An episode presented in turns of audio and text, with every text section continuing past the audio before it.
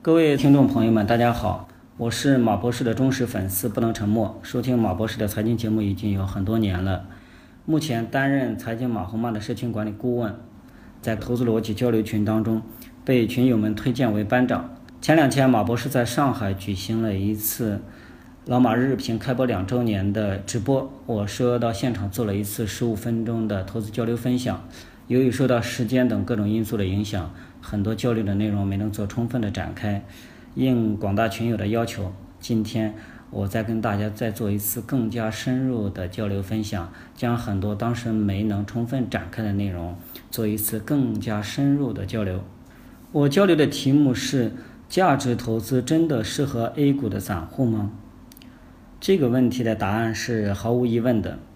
十年前。二零零七年的三月，当时我还是一名大四的学生。我当时带着一万两千块钱，第一次进入 A 股，股海沉浮。经过了十年的 A 股跌宕，我逐步理解了巴菲特的投资逻辑，也践行了巴菲特的投资理念。结合我们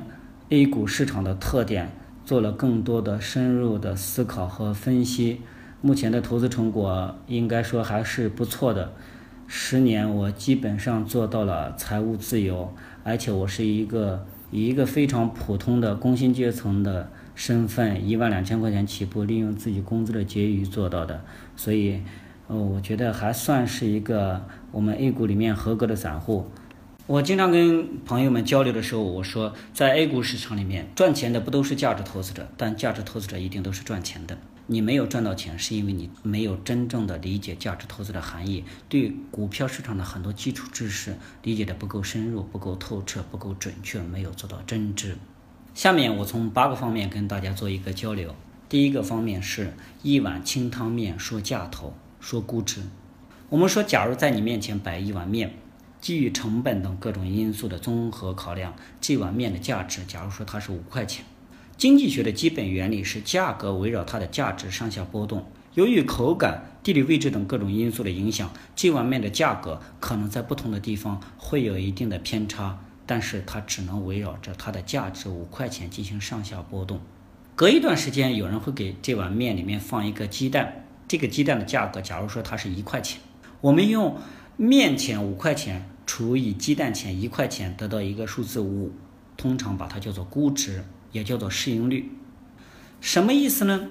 市场上通俗的解释办法就是说，你投入这笔，你买了这个公司以后，这个市盈率就是你需要花五年时间能够收回你的成本。这种理解的方式准确，但是它不够通俗的易懂。有一种更好的理解办法，就是我们把它的鸡蛋的价格除以这碗面的价格五块钱，得到一个数字百分之二十，实际上也就是五的倒数。市盈率的倒数，这个指的是它的年化收益率。假如说隔一段时间，这碗面里面都会增加一个鸡蛋，定量的、定点的。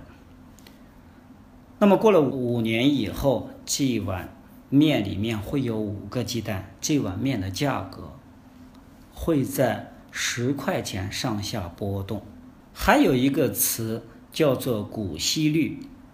它的意思是用分红除以它的股价。我们说，假如说工商银行目前的股价是五块钱，它去年的每股利润是八毛钱，然后公司决定拿出利润的一部分三毛钱给大家做分红。股息率的意思就是拿这三毛钱去除以五块钱，百分之六。很多人会拿这个百分之六去和理财产品去做比较，说我到底去买理财产品划算，还是去买工商银行划算？我认为这种方式是错误的。股息率不能体现它的收益率，这就相当于现在这碗面摆在你的面前，你吃了里面的蛋黄，蛋黄就是它分给你的这三毛钱的利润，哎，蛋清还留在碗里面，你不能说这碗面里面的蛋清不是你的。我们说价值投资的方式呢，就是在价格低于它价值的时候买入，在高于它价值的时候卖出，在价值合理的地方持有。假如说你现在是四块钱买了工商银行的话，那么它最终这个价格呢，还是会回到它正常的反映它的价值，甚至说高于它的价值，又到了六块钱。假如说你现在五块五买了这碗面的话，好像是高于它的价格，但是我们要记住，隔一段时间它会在这个碗里面出现一个一块钱的鸡蛋，你隔一段时间它就这碗面的价值就会变成了六块钱，它会围绕六块钱上下波动。也许有人会问，这个呃市盈率它会不会大幅的波动？有没有这种相对稳定的这种市盈率？它每年的这个收益率是稳定的？这个东西呢是绝对有的，比如说我们现在 A 股市场里面的大量的银行股，它的利润是相对稳定的，目前它不会进行大幅度的上下波动，呃，既不会大幅的增长，也不会以目前的经济情况看的话，不会大幅度的下降，所以说是具备这样的公司的。第二个方面呢，我想谈的是千古不变的盐铁论。两千年前，管仲辅佐齐桓公，成为春秋首霸。当时的帝王们都想做一代人君，都想从老百姓身上少收一点税收。但是国家毕竟要运转的时候，需要大量的资金，怎么样去解决资金的问题呢？管仲向齐桓公提出了一个方法，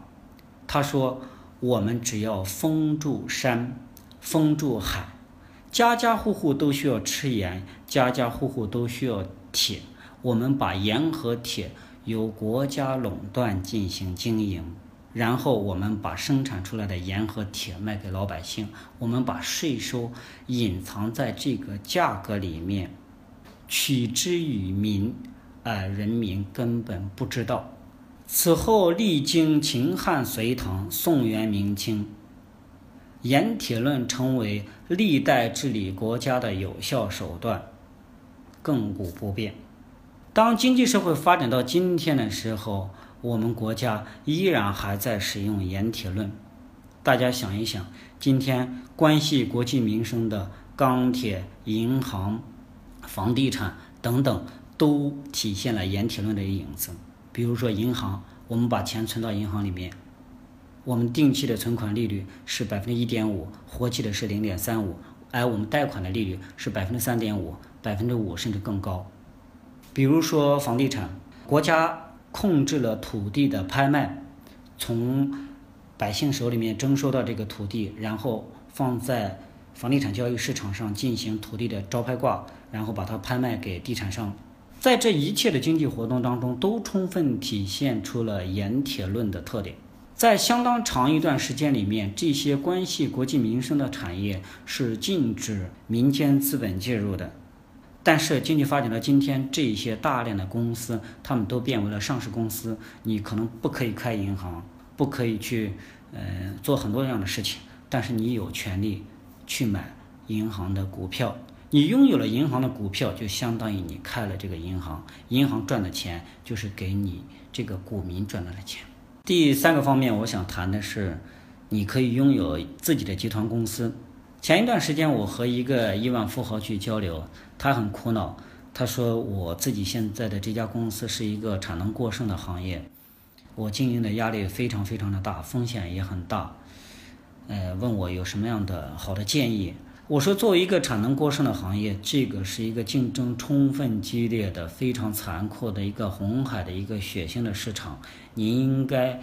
果断的退出这个市场。”我说你有厂房、有设备、有大量的资产，但实际上你的主要资产还是以股权的形式存在的，因为你不可能走到哪里都把你的厂房和设备都背在你身上，你的资产主要还是以股权的形式存在。它的差别就在于你的这种股权变现的时候不是很方便，因为你不是一家上市公司。假如说你现在的所有的资产变成了一种现金了，你想开一个企业，你想投入到一个行业里面，你可以去寻找盐铁论的这些公司，比如说你现在下面去买了工商银行的股票，你买了万科的股票，你买了上汽集团的股票，你买了格力地产的股票等等，这每一个你买的股票都相当于你自己下面有一个子公司。他说我参股这些企业啊。我这个人是我自己一手打拼出来的企业，我就是需要控股权，我就是说话算数。我说，在这个社会上成功的人里面，他们都未必去介意这些东西。比如说，比尔盖茨，他并没有，他持有这个微软的股份也是，嗯，不是很大。然后比如说巴菲特去持有比亚迪的股份，也不过就是百分之八。嗯，但是它的影响力很大，而且你随时，你虽然不能去影响到你所投资的这个公司的决策，但你完全可以去控制你自己公司的这个决策。比如说，你现在下面有这四家企业，呃，有四个板块的呃公司，相当于你有四个子公司。你觉得这个行业已经没有什么发展前途了，或者说你觉得这个企业的老板我就是不认可他的经营理念，那你可以随时把他的股票清仓掉，就是你不做这个行业了，你可以开除他。你是不可以去改变他公司的决策，你不能做主，但你可以做你自己公司的主。我说，当你去经营实业的时候，你自己想要，呃，出售掉你的厂房，想出出售掉你的设备，你想从一个行业跨入到另外一个行业，难度是非常非常大的，既有知识方面的呃因素的限制，也有这些过剩产能，它处理起来并不是那么方便。我说，如果说你我们说金融是充分体现了可以发挥资源的优化配置。你现在假如说你把你的资金投入到一家公司里面去，这个公司很有发展前途，实际上你就是把钱给了他，让他去扩大再生产。你现在退出你自己的产业，其实上你就是在为国家去压缩这个过剩产能中间的产能。我们每一个人都。在支持国家经济建设的发展，只不过是支持的方式不同。可能我自己用资金去投入到的时候，我投入到这家企业，这家企业的老板他有非常强的这种竞争意识，也有非常好的管理方式，也有非常好的专业素质和职业素养。他可能比我自己去做这个产业的时候要做得更加好。所以，我觉得采用这种方式去促进经济结构的转型也是非常好的方式。对于您个人的财富保持增值也是非常好的，因为管理这家公司的人可能比您更加专业。因为您不可能既是一个银行家，又是一个地产优秀的地产老总，还是一个优秀的制造企业甚至科技企业的老总，您不可能具备这么多专业的知识。第四个方面，我想跟大家交流的就是投资和投机的区别。我们说股权呢，就相当于我们呃一帮人一块，嗯，每个人掏了一点钱，然后成立了一家公司。投资呢，就是我们这些人成立了这家公司以后，我们的目标是用这家公司去赚消费者的钱，去向社会服务，去赚钱，然后分给我们每一个股东。投机呢，就是至少在我们 A 股市场里面，就是一个人嗯持有这个公司的股票啊，他是这个公司的股东。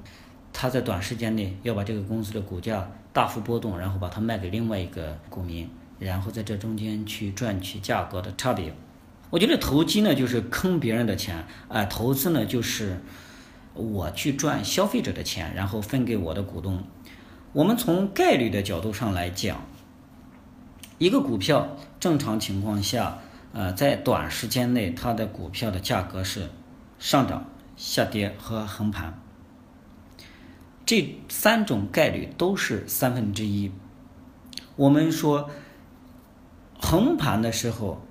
就是亏损，为什么？因为在 T 加一的政策下，我们每一个人的钱在每一分钟都在贬值。比如说，你去年投了一万块钱，到今年还是一万块钱，你不能理解为我没有亏损，因为货币贬值了。所以在这种情况下，你赚钱的概率只有三分之一。但是你到澳门赌场去做赌博的话，你压大小。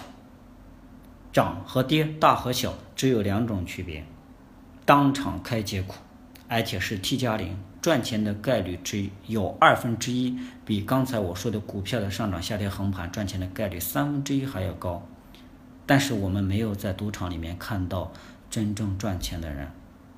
所以既然你二分之一的概率你都赚不到钱，你为什么会觉得？短线的博取价格差三分之一的概率，你就能够赚到钱呢？我们说赌博的时候，相对来讲，我们不考虑这个赌场里面抽成的话，它还是一个零和交易，有人赚了，有人亏了。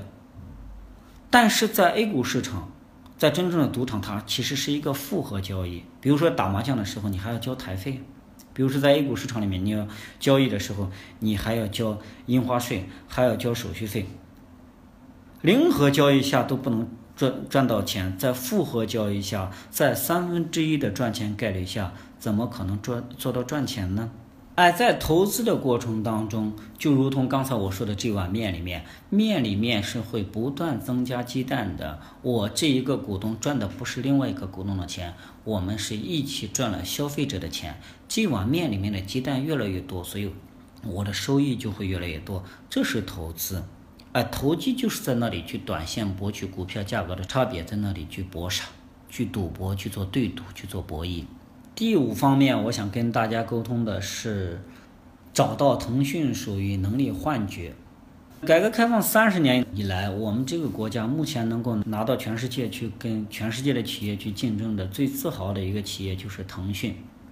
我们每一个人都希望在这个 A 股市场里面去找到腾讯，去找到下一个苹果。我们认为这样的企业就会在创业板当中出现。我觉得这样的企业毫无疑问会在中国出现的。但是你肯定找不到它，为什么呢？因为一将功成万骨枯，一个腾讯成功了，有无数个腾讯倒闭了。在当时竞争的环境条件下，在当时特定的历史条件下，谁到底能够成功，并没有人知道。走到最后的那个人，既有偶然的因素，也有必然的因素。我们就说腾讯，两千年的时候爆发了互联网泡沫，马化腾经营困难，他想把自己的股权三百万卖给张朝阳，张朝阳划价六十万，马化腾觉得太亏了，我这么多年跟我团队去在这里辛苦，我连我的人工费都赚不回来，就没有卖。走到今天，腾讯的市值达到了数万亿。如果能够遇到今天这个结果的话，马化腾多少钱也不会卖，张朝阳多少钱也会买。而且在腾讯后来上市的过程当中，马化腾也做过多次的减持。如果能够预见到今天的这样一个结局的话，您觉得马化腾会减持他的股份吗？一九九九年的时候，超人李嘉诚的儿子李泽楷两百多万美金投资了腾讯，两年以后。用一千两百多万美金把它卖给了南非的一个企业，赚了五倍。如果当年李泽楷没有卖掉腾讯股份的话，这一部分百分之二十的腾讯的股权，以今天腾讯收盘价格计算的话，它的市值应该是五千多亿港币，几乎约等于他爸爸一辈子赚的钱。所以，我们说，作为企业的领头人马化腾。作为超人李嘉诚家族，他们都没有办法去把握和控制这样一个结果。作为我们普通人，能够奢望去找到这样一家公司吗？我们知道，巴菲特是历来不投资这种高科技企业的，他错过了微软，错过了谷歌，但是没有投资这些企业，充分体现了巴菲特。保本和不熟不投的原则，正是因为不投这些企业，巴菲特才躲过了当年的互联网泡沫。没有投资这些企业，没有享受到这份红利，也没有影响到巴菲特作为世界首富和一代股神的地位。第六个方面，我想跟大家交流的是，学游泳要去游泳馆，安全是永恒的第一大法则。我们都知道，巴菲特的投资逻辑里面最重要的一条法则说：第一是安全，第二是回过去再看第一条还是安全。大概六七年前，当时 A 股的市场波动还是比较大，那个时候有一个很要命的词叫做宏观调控。每一次发生这个词的时候，股市都会下跌一定的比例。我当时特别特别紧张，对于股市的这种波动，我每天都要去盯盘。但是有一天呢，我就看到一个飞行员，一个老飞行员，我们一个同事，我知道他在九十年代的时候就在广东的时候，当时他就坐在大沪市，他的投资量挺大的。我说您投资这么大，为什么股市大幅波动？我看您依然照常的非常安逸的在这里散步呢。他说，我的所有的钱都投资给了工商银行。无论大盘涨跌，工商银行都会在很小的范围内波动，而且它有它的业绩在这这里做支撑。我每三四个月操纵一次，我每一次博取的就是一两毛钱的价格差，我一年下来波动赚取的利润有百分之二三十，我对这个利润是非常满意的。我当时非常非常惊讶于这个理论，我觉得，假如他说他当时投入量是五百万的话，百分之二十就是一百万，百分之三十就是一百五十万啊。当时作为二零一零年的时候，飞行员的普遍工资还达不到这样一个数字。我说这个利润如果能够稳定的获得的话，这简直是一个非常非常惊人的数据，不管是它的比例还是它的绝对额。我们在 A 股市场里面，很多人都会去逃避银行股，但是银行股呢，充分去体现了我第一点跟大家讲的这个盐铁论的特点。银行是万业之母，我们每一个老百姓，我们每一家企业，其实都是在给银行打工，所以银行的利润是非常非常稳定的。嗯，那个时候中国银行上市的时候，中国银行的老总讲过一句话，说我们五年要再造一座中行。我当时不是很理解这句话，但是现在我来看，我说，假如说我们就以工行来做一个比较的话，工行目前的市值是一万七千亿，每年赚取三千亿左右的利润，那么六年，它的利润就会达到一万八千亿，就会覆盖到它目前的市值。这个就像六年以后，工商银行的如果不分红的话，它这个时候的市值应该是三万五千亿。就算它的股价波动，它的市值也会在三万五千亿上下波动，哎，不会在今天的一万七千亿上下去波动。这个就是银行赚到了钱，这个话就是再造一座银行的意思。安全是第一法则。我们觉得像我们每一个人去学习游泳的话，我们第一个考虑的是去游泳馆。而不是去大海里面去学习，我们去创业板去寻找那些连马化腾和李嘉诚家族都控制不了的东西，就相当于我们在大海里面去学游泳。我们在这些关系国计民生的领域，我们在这些具有盐铁论特点的公司领域里面去寻找，我们就相当于是在这里去在游泳馆里面去学习。我们说，纵然发生股灾了。银行也是国家的经济命脉，就如同两年前的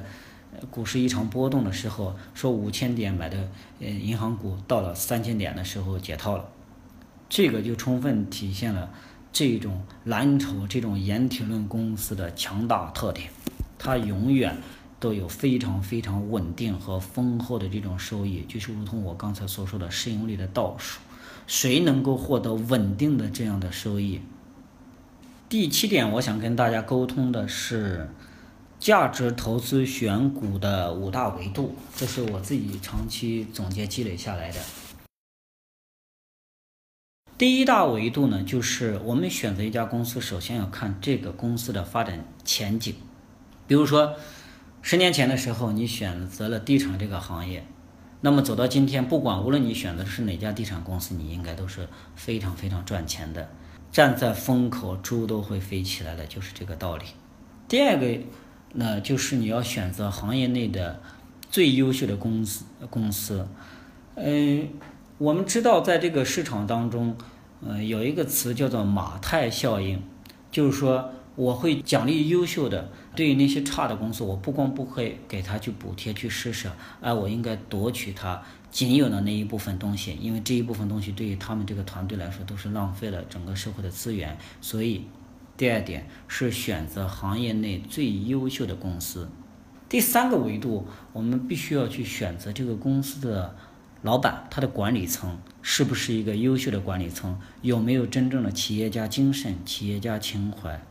是不是一个真正想干事的人？比如说我们在 A 股市场里面，我们大家都知道。这个非常有战斗力的董小姐，非常有名的这个王石，包括郭广昌等等，他们这些人都是三十年当中历经各种市场经济的这种锻炼，然后历经各种挫折，啊，各种沉浮锻炼出来的优秀的企业家，他们所管理的企业都是非常非常优秀的。第四个维度呢，就是我们必须要看这个公司的大股东是谁，因为这个公司的好坏。大股东的利益是第一利益，大公司公司的股市股呃股价的变动对大股东的利益波动影响是最大的。比如说，假如说工商银行股价波动，影响最大的不是你和我这种散户，而是财政部。所以我们必须要去选择那些大股东，看看他的大股东是谁，这个大股东的实力强不强啊？第五个方面是企业的地理位置非常重要。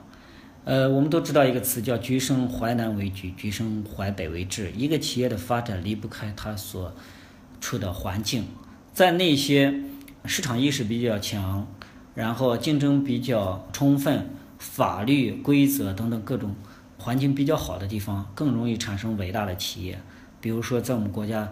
深圳出现了腾讯，出现了华为等等这样的企业，包括在上海，可能这样的企业离开了深圳，离开了上海，去选择到别的地方去，这样的企业就不会有这样的成绩。所以，我自己选股的五嗯这个五大维度，我觉得结合这些方面认真去思考。选出来的行业都选出来的公司都是会是非常非常优秀的，纵然是你暂时的短期被套，长期你也会盈利的，因为这个公司是会盈利的，这碗面里面的鸡蛋是会越来越多的。第八个方面，我想跟大家沟通的叫知行合一，这是明代大学者王阳明提出来的一个哲学问题。知是指你对一件事情的了解。行是指你去实践，既不能以知去吞并行，认为知便是行；也不能以行来吞并知，认为行便是知。我们知道，刚才我在前面所讲的那七点，对于绝大多数的普通的人来说呢，要理解这些东西，要摸索出这样一个东西，都是非常非常难的，而更难的。是去如何去践行它，因为恐惧、贪婪、焦虑是每一个人的天性，所以能够做到知行合一，才能够在这个市场上去践行巴菲特的投资理念。这么多年以来，巴菲特先生他的经典理论、他的书籍，很多人都看过，但是为什么没有人赚到钱？很多人依然还是亏损，不是说我们 A 股市场里面不适合价值投资，而是你很难做到知行合一。尤其是所谓的这种知，很多人所认为他所掌握的这种知，实际上是一个假知，假的知。前几天我在上海跟一个股民沟通的时候，他说：“你说去调研，就说看一个行业的发展，你说的这些东西都到，但是我依然没有赚到钱。”我说：“您所理解的这个真。”知有可能是一个假的知。有一个人问我，他说：“你会不会去？嗯，你怎么看待顺丰？你会不会去投资这样一个企业？”呃，我说我不会的。马博士介绍过我，因为我持有的嗯比较多的是美的、格力等等这些公司。他说：“你为什么？”我说。今天的顺丰，今天的嗯中通、韵达等等这些快递公司，他们依然是处在一个群雄逐鹿的阶段，他们还没有到一个三分天下的这样一个阶段。就如同可能十几年前那个时候的格力电器，那个时候的美的集团，在中国的家电企业当中表现的并不是那么优秀，你并不知道哪一家企业会成功。今天的快递业就会。体现在这里，哎，今天为什么美的和格力表现的这么优秀呢？这中间就是它已经充分竞争，市场的格局已经形成了，它最终体现出来的胜者为王。这个胜既是指胜利的胜，又是剩下来的胜。所以我说，假如有一天我们国家就再剩三家快递公司了，那几百家快递公司都被他们吞并了，然后这几家公司会非常非常稳定了。我这个时候才有可能去考虑这样一个公司，所以我说这应该算是一种真知，而且在我所选择的行业里面，我不追求过高的利润，而我追求的是一个非常非常稳定的利润，所以我会在盐铁论的特点里面去选择公司。我说我们这个 A 股的散户做的是非常非常辛苦的，然后每天要关注各种各样的新闻。美国今天怎么样了？欧洲怎么样了？证监会出台什么样的规定了？哪个行业又有什么样的新闻了？哪里又出现利空了？MACD 怎么样？KDJ 怎么样？五日、十日、三十日均线等等怎么样做？我觉得这些东西做起来都会非常非常的辛苦。你每一次做一个决策，成功和失败的这种概率，其实相差并不是很大。因为没有人可以准确的预测短线的走势。但是作为我们价值投资者来讲的话，这个东西就是会非常简单的。我说价值投资的方法就是在价格，就是在估值较低、价格低于价值的时候买入，在这个估值合理的时候持有，在估值严重高于它合理的位置的时候我卖出去。哎，中间至于你是以嗯横盘然后急速拉升，还是以说碎步慢爬的形式上涨，其实跟我没有太多的关系。我并不去做。嗯，这种短线的交易，因为我觉得短线的成功和失败的概率都是存在的。呃，只要我做失败了的时候，几次成功了以后，我会信心膨胀，然后我会面临一次更大的失败。所以在短线上，我基本上不做操作。所以我跟别人沟通的时候，我说你们还是坚持价值投资吧。与其以万变应万变，每天追涨停、炒热点、追题材、被动周旋，不如坚持价值投资，在低估的时候买入，合理估值的时候持有，明显高估的时候卖出，以不变应万变。这中间的主动被动关系，这种任凭风吹雨打。我自巍然不动的自信，是这种做短线博弈的价格投机者很难享受到的从容和自信。最近一段时间呢，上证五零的上涨是比较好的，很多人认为这个是护盘因素的结果，但是我不是很认同这种观点。我认为这是我们 A 股在逐步的回归价值投资理念的一种体现，充分反映了整个市场。的一种成熟，因为呢，嗯，上证五零我们都知道，它绝大多数的企业是具备盐铁论的特点的，他们都是关系国民经济命脉的企业，然后他们的收益固然不能大幅度的增长，但是已经比较稳定了。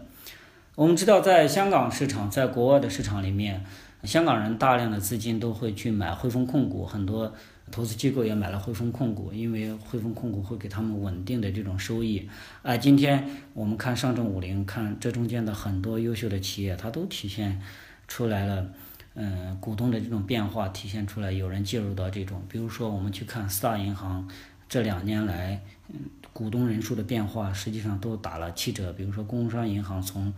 嗯，二零零五年六月当时高点的时候的七十万股东，现在下降到了四十二万。啊，所以下降量是非常大的，上证五零的股这个集中度在非常非常快的集中。呃，马博士也说，在未来的几年我们会出现一个呃大幅度的这个牛市，有也有可能会有可能会出现。我们想一想，牛市要出现的时候，是不是指标股是要上涨的？而且这里面会存在，有些人也能可能会说，这个工商银行的估值现在处于估值的相对高位。是不是会有风险？我自己不认可这种观点。我觉得随着我们国家经济的这种新常态，我们经济将来肯定会随着体量的增长，嗯，逐步的去下台阶。当我们的经济增长进入到发达国家的这种阶段的时候，我们的存贷款利率都会下降。大家都知道，在香港、澳门，在嗯国外的时候，他们的贷款利率都会非常低的。假如说我们说现在工商银行的估值是六倍估值的话，意味着年化收益率是百分之十六。这个嗯，这个时候我们现在的银行存款利率是定期存款一年期的是百分之一点五。但是假如说随着经济社会的发展，我们的银行定期存款率下降到了百分之零点二、百分之零点五的时候，您觉得？呃，在这个过程当中，工商银行还能保持百分之十六的这个年化收益率吗？显然是不可能做到的。所以在这种情况下，大家就会把大量的资金就会投入到工商银行去，然后会推动它的估估值的提升，然后导致它这种年化收益率的下降。我们去看美国的花旗银行，去看香港的汇丰控股，他们的市盈率都是在十二倍、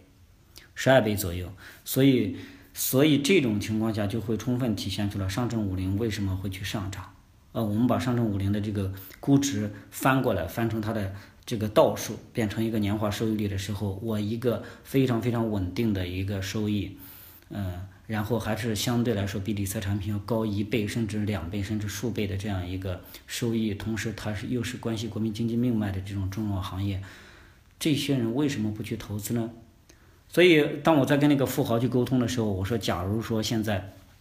工商银行目前的市值是一万七千亿。工商银行在全国有一万七千个网点，这一万七千个网点，他们都是标准的，它既不在上海，也不在拉萨，它是一个标准的。它的每一家支行的这个网点，它的收益和它的风险都是一样的。你现在花两个亿买了工商银行，你就相当于有两家银行的网点，工行的网点。你到外面看到大街上看到工行的时候，你说这家银行是我们的。同时呢，今年还有一个额外的呃这个东西，我在年初的时候我提出来一个理论，我说今年最好的方案呢就是我们持有蓝筹，然后去打新，哪怕蓝筹不上涨，我还有打新的收益。因为根据机构的测算，如果你坚持全年打新的话，上海去配二十万的市值，全年坚持打新中签是一点六七个，收益是三点八万。收益率是百分之二十，深圳你配十万到十二万的市值，年中签率是一点一个签，平均收益二点五万。所以，当你上海嗯和深圳加起来按照三十二万去配市值，然后你会额外得到一个百分之二十的收益。我们说，假如说你在这个过程中持有的是这些蓝筹的公司，它的价格不会上下波动。嗯，然后你还会有额外百分之二十的这种打新的这种收益，这个收益率是非常高的。更何况在今年的情况下，我们知道蓝筹公司股价大幅上涨，当你把这两者股价的上涨以及打新的收益合在一块的话，你今年的年化收益率就会非常非常的高。好，今天第一次跟大家沟通，我就是一个小小的一个很普通的散户，把我自己这么多年来的投资心得跟大家做一个分享。如果以后有机会的时候，嗯，我还可以和大家再做一次分享，一起去学习，一起去进步，一起去践行这种投资理念，一起去获得财富的稳定的增值，一起去任凭风吹雨打，我自巍然不动的去赚钱。谢谢大家。